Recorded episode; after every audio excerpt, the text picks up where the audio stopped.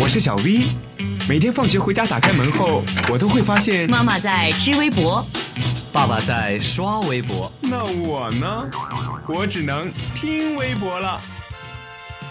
快来快来，微博大家庭来了！微博大家庭，微博大家庭。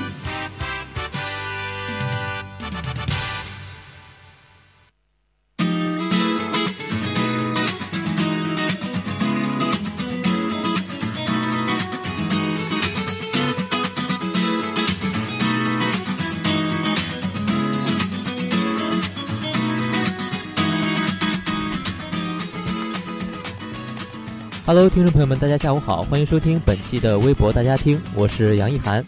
首先呢，我们来关注第一条热门微博：习近平和卡梅伦在酒吧小酌吃炸鱼薯条。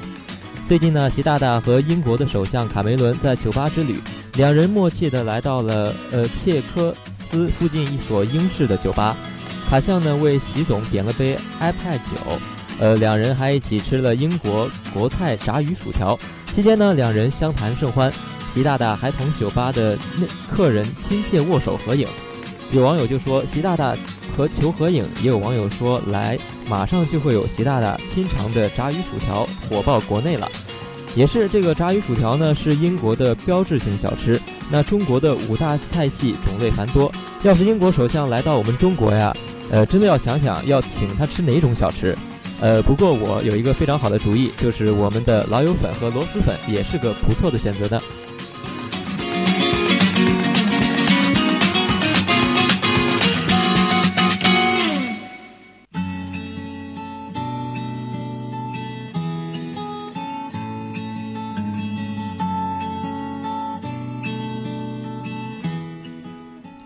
接下来关注第二条热门微博：吃月饼吃出一套房，月饼盒里装房产证。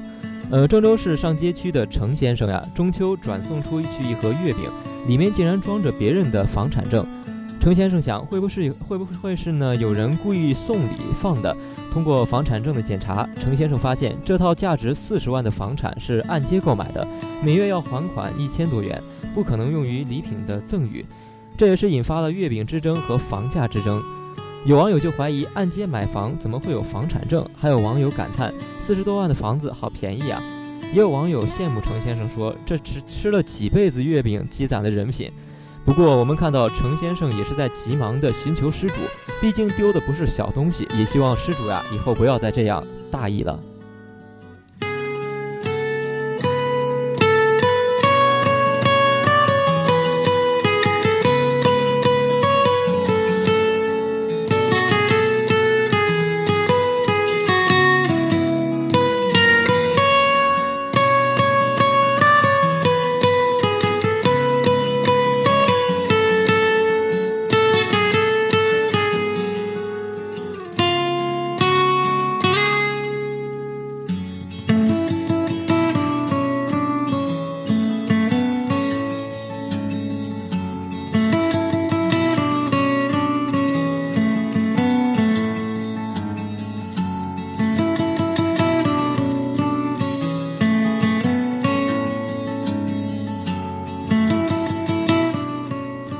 好的，我们来关注下一条热门微博：加拿大总理颜值逆天，被称为最性感的国家领导人。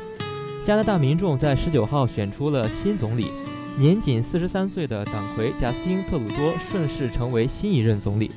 贾斯汀·特鲁多拥有英俊的外表，打过拳击，拍过电视剧，被外国的媒体称为最性感的国家领导人。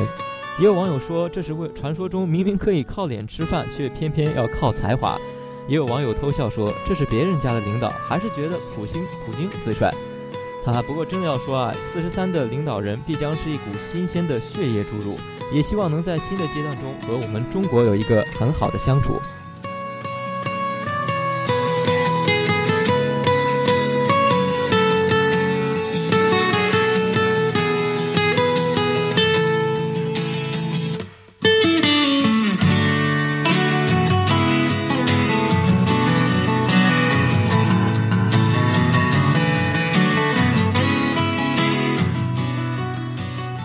好了，那么本期的微博大家听的全部内容到这里就要结束了。我是杨一涵，我们下周不见不散。